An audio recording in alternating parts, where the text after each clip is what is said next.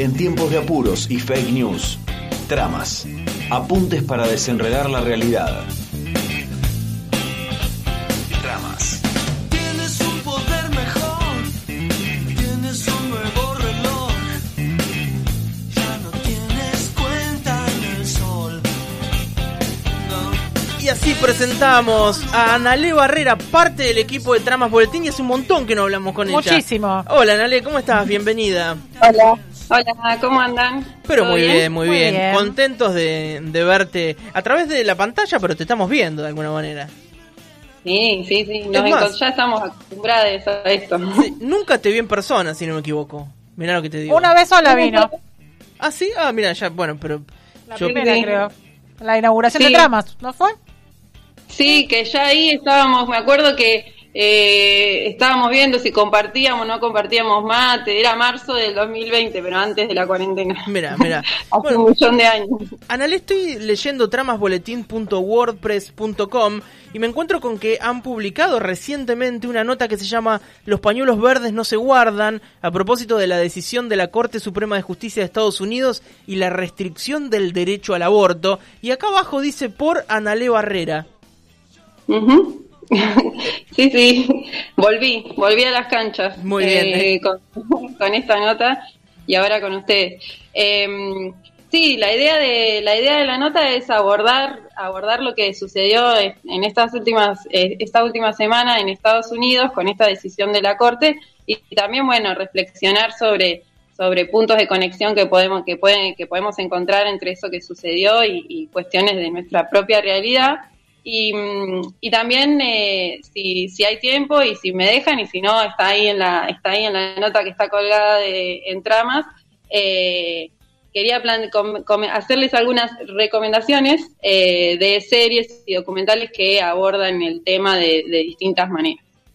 Em, así que si quieren empiezo por comentarles qué es lo que pasó Me parece perfecto, Sí. Dale, y, y- y- y leyendo tu nota, también me, bueno, nos encontramos con que, claro, te estás adaptando a un formato que a vos te quede más cómodo, porque, digo, entre la crianza, entre tu, tu trabajo, tus ocupaciones, el estudio Sí. y demás, también es difícil, ¿no? Poder hacerse eh, un tiempo, que es importante el tiempo que demanda, el escribir, el preparar una columna para salir acá, digo, es todo tiempo. Y además, de- además yo soy muy, ade- además de todo soy muy lerda y para escribir una nota tardo un montón, busco un montón, eh, tardo mucho. Ahora para hacer esto también tardé, busqué y leí bastante, pero me tomé la- la- el atrevimiento, digamos, de darle un formato un poco más, eh, no tan estructurado como, como estaba acostumbrada. Me Así parece que veremos perfecto. si Por supuesto que va a funcionar. Nos decías, Bueno, ¿qué pasó eh, el primero de septiembre? Eh, lo que pasó fue que la... un poquito más atrás. En julio eh, se aprobó en Texas, en el estado de Texas, que es un, un estado eh, con mucha movida y con- en el que el movimiento eh, llamado Pro Vida tiene mucha, mucha fuerza y mucha, mucha influencia a nivel político, se aprobó una ley eh, súper restrictiva del aborto.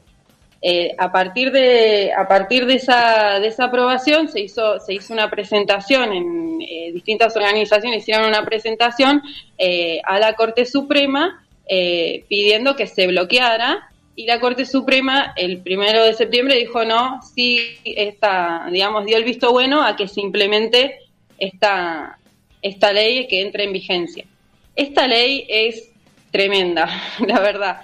Primero que eh, comento dos puntos principales. Primero, que el plazo eh, máximo para poder acceder al aborto es de seis semanas, lo cual en la práctica, en la práctica termina, eh, digamos, eh, eh, haciendo muy difícil el acceso al aborto, porque en general a, a las seis semanas quizás muchas, Claro, la mayoría te enteraste, claro. Claro, eh, ni siquiera se enteraron. Entonces, virtualmente es como una, una prohibición del aborto, porque Sí, después de las seis semanas es un delito. Y, y además, una cosa particular y que es tremenda que tiene esta ley es que prevé recompensas de un mínimo de 10 mil dólares a personas que eh, presenten que denuncien, que presenten demandas exitosas hacia eh, personas que aborten más allá de las seis semanas y también a quienes la lleven en el auto a quienes le presten plata Tremendo. eh, y por supuesto también a las a las sí no es un horror. Por supuesto también a las que a las que practiquen a los profesionales que puedan practicar el, el aborto. Eh, esto esta esta ley digamos que ahora el- la Corte Suprema dijo que pueden que, que, que está bien que entre en vigencia eh, va a tener consecuencias tremendas digamos primero porque le da aire a otros proyectos de ley que sean así tan restrictivos en otros estados.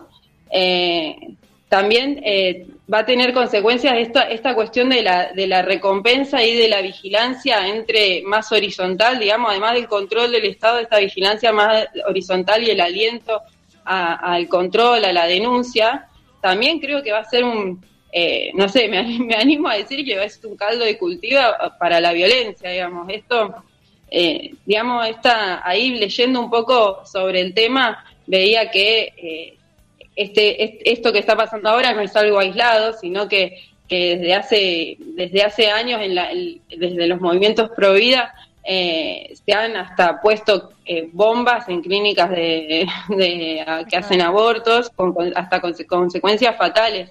Además del hostigamiento y la persecución que a veces vieron en las series, en las películas que se ve cuando una mujer va a abortar, que se ve gente ahí en la puerta que les comen la cabeza, que les dicen cosas, Sí. como eh, en un tono que se supone pacífico, que igual es violento, pero además de eso, también han tenido, eh, han pasado directamente al, al ataque y a la violencia directa. Y esto, esta cuestión de la vigilancia uno a uno me parece que también puede, puede, dar, puede dar aire a este tipo de, de- de situaciones. Y además otra consecuencia que, que, que- que va a tener, seguramente como, como pasa acá, como pasa en todos lados, es que esto va a afectar más a las mujeres pobres, a las mujeres Oh. trabajadoras, porque quienes tengan quieran hacer un aborto van a tener que irse del, del estado de, en este caso del estado de Texas, tienen que cruzar fronteras, lo que implica tiempo, eh, plata, eh, para poder irse a otros, a, otros lugares a, practicar un aborto. Eh, y además leía también ahí en la nota, pongo un- una referencia a, un informe que habla de cómo también el personal de salud que, que- sigue haciendo, haciendo prácticas de aborto está totalmente desbordado, digamos, porque la demanda va creciendo. A medida que se van generando este tipo de- de leyes restrictivas, eh, la demanda sobre lo que queda eh, eh, crece. Así que la verdad que es un, un panorama bastante complicado y esto, digamos, lo- a lo, por lo que van ahora los el, movimiento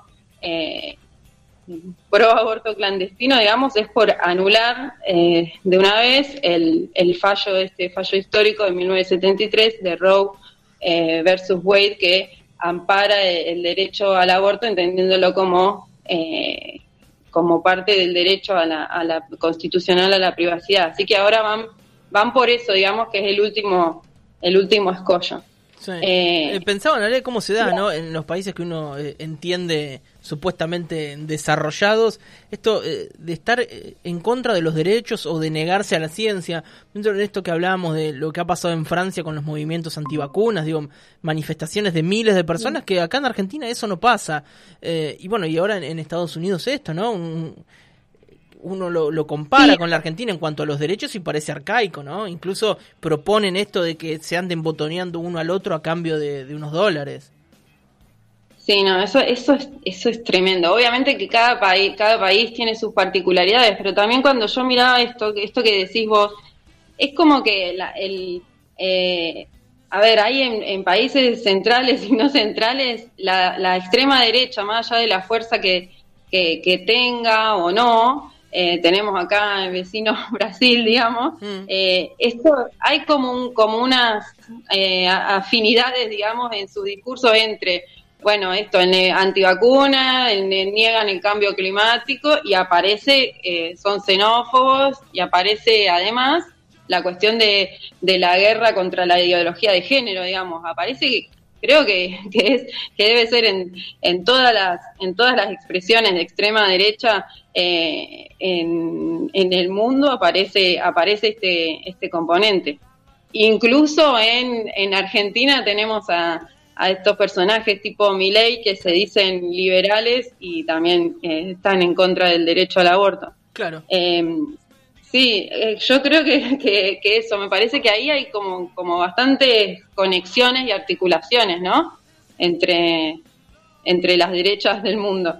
Em, sí, la verdad que esto resulta, resulta ah, totalmente arcaico, más vale. Em, ahora, ahora, por ejemplo, em, Biden se pronunció, dijo que como, se, eh, como decías vos, José, eh, que, que se pronunció en contra de lo sucedido, Sí. pero bueno, ahí también hay que decir que eh, el, el Partido Demócrata, digamos que por ahí yo, que no conozco la política de Estados Unidos, como que la planteas así de forma lineal y decís, ah, los demócratas deben estar a favor del aborto. Bueno, en realidad sí, en, en proporción, en relación con el Partido Republicano, sí, la, eh, estaba viendo ahí unas encuestas y demás, sí, la mayoría de, de, de quienes votan al Partido Demo- eh, Demócrata y quienes están en las filas del Partido Demócrata están a favor del derecho al aborto, pero no es algo que esté eh, en su programa ni en su plataforma, y de hecho tienen candidatos que no están. Eh, y ahora, por ejemplo, en, en- en- durante el primer mandato de Obama, que tenía mayoría parlamentaria, no se planteó una ley, ahora se depende de este fallo, digamos, de la Claro. Corte Suprema, pero no se planteó una propuesta de ley de, de- acceso al aborto legal.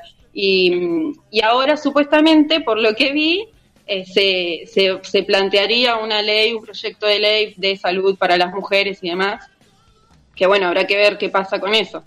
Pero, digo, lo- eh, me parece que todo esto muestra que, eh, bueno, ahí, vemos cómo los, los, los pro aborto clandestinos y los, los- estos sectores conservadores lo tienen muy en claro porque recontra movieron para que para, para que para lograr hacer estas lograr este este tipo de, de iniciativas. Y vemos cómo la, la importancia de la movilización eh, social para sostener eh, sostener derechos digamos que no nos podemos quedar a eso iba un poco el título de eh, no podemos descansar en una ley ni eh, guardar los pañuelos Y me parece, porque perdón, Ana, le digo, me parece que, que la clave está un poco en esto que dijiste vos, que los proyectos tienen que llegar desde una visión integral que tiene que ver con la salud de las mujeres y con los derechos de las mujeres. Porque si no, pasa la gran Macri. Ay, sí, mira, soy el que propone o el que eh, el que abre el debate eh, para el aborto. Pero si esto no viene con un con un proyecto integral que contemple los derechos y la salud de las mujeres, digo, pasa lo que pasó durante el macrismo con la posibilidad de que el aborto sea legal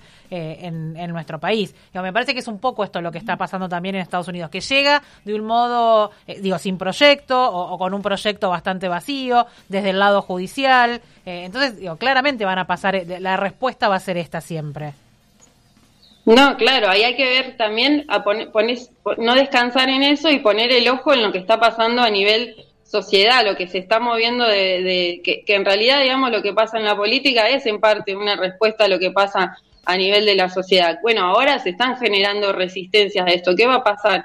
Está, digamos, a- abierta la cuestión. Y, a- y, nosotros, eh, nosotros acá en Argentina, también vemos cómo esto, eh, esta, esta idea de que detrás de las leyes, eh, eh, las leyes se sostienen porque hay movi- movimiento detrás, y también en- depende del marco, como decías vos, en el que, de la perspectiva en la que se enmarquen y demás. Lo vemos claramente en, Arge- en, en la última semana, dos días después de que pasó esto, en Argentina detuvieron a una médica Tal cual. en Salta. Y sigue habiendo, yo no, no sé si, si pudiste verlo, lo, lo vi en, nada, en, en las, en las tandas de los canales de Buenos Aires, sigue habiendo partidos que hacen eh, su spot de campaña. Solo con eso. no, solo con eso. Hay uno que es la candidata embarazada con un pañuelo celeste. Sí. eh, o sea, un horror todo el spot.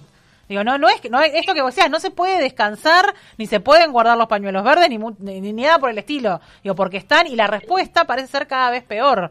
Digo, la respuesta del otro lado es cada vez más violenta. Esto lo de Estados Unidos. Bueno, eh, no solamente van por, por la mujer o por la persona gestante, sino también por toda aquella persona que, que la ayude. Digo, es, es como que la respuesta es cada vez más, eh, más violenta.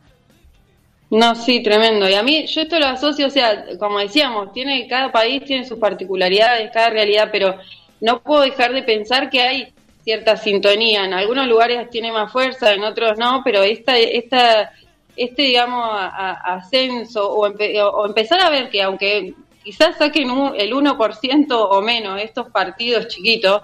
Hay un montón de había un montón, yo me fijé como todas las listas, había un montón de, de esos partiditos chiquitos que todos tienen, que son, a ver cuál es más, cuál es más de derecha, cuál es más reaccionario, cuál es más conservador, y esto, y esto ellos lo tienen bien en claro que eh, ellos sí lo tienen en la plataforma, digamos que la, el- la negación del derecho, del derecho al aborto. Eh, pero bueno, para terminar con una nota un poco más, más optimista, les cuento que en, en México, ayer, antes de ayer, eh, la, la Corte Suprema también ante una ante una presentación ante una ley que era del estado de un estado del estado de Coahuila eh, declaró inconstitucional por unanimidad la penalización de las mujeres que abortan en la primera etapa del embarazo. Eh, así que esto se supone, hasta el momento eh, solamente en cuatro estados estaba despenalizado el aborto, eh, ahora se supone que este, este fallo va a tener efectos más a nivel nacional, así que es un, es un punto, un punto a favor ahí de, de en México que, que bueno, también emociona ver eh, en, México que, han adoptado y como y la, influencia del- de la movida acá en Argentina, porque también allá han adoptado el, el pañuelo verde como, como símbolo. Em, así que bueno, por ahí iba, iba, iba un poco toda la presentación de lo, de lo que pasó en estas semanas con respecto al aborto en Estados Unidos, también con en Argentina, en México. Eh, bueno, eso. Creo que lo que lo que lo que queda como para cerrar es, es esta idea de que eh, no podemos descansar, que las leyes se celebran porque son conquistas, Totalmente. pero hay que soste- hay que seguir sosteniéndolas. Sí, eh, pensaba, Analey, ahora que, que termino de escuchar eh, tu columna, se entiende a la perfección eh, el título de, de- de esta nueva nota que está publicada en Tramas, de los pañuelos verdes no se guardan, ¿no? Eh, invitamos eh, a la gente a que ingresen a tramasboletín.wordpress.com para que puedan leer este nuevo artículo publicado por Analey Barrera con la que acabamos de hablar. Y decir algo más, eh, ingresen a las redes sociales, encuentran a los chicos de tramas, le ponen me gusta, comparten las notas, comentan, porque todo eso hace que esta rueda pueda seguir girando también. Analé, te agradecemos por esta nueva participación. Hacía rato que no charlábamos con vos y la verdad es que siempre es un gusto. Bueno, muchas gracias. Voy a ver si con este formato me, me animo un poco más seguido. Pero cómo no, Vamos a ver. Están siempre abiertas Bueno. las puertas de Radio Urbana. Te mandamos un saludo Bueno. grande. Un abrazo. Que sigas bien. Chau, chau. Y así charlábamos con Analé Barrera, parte del equipo de Tramas Boletín.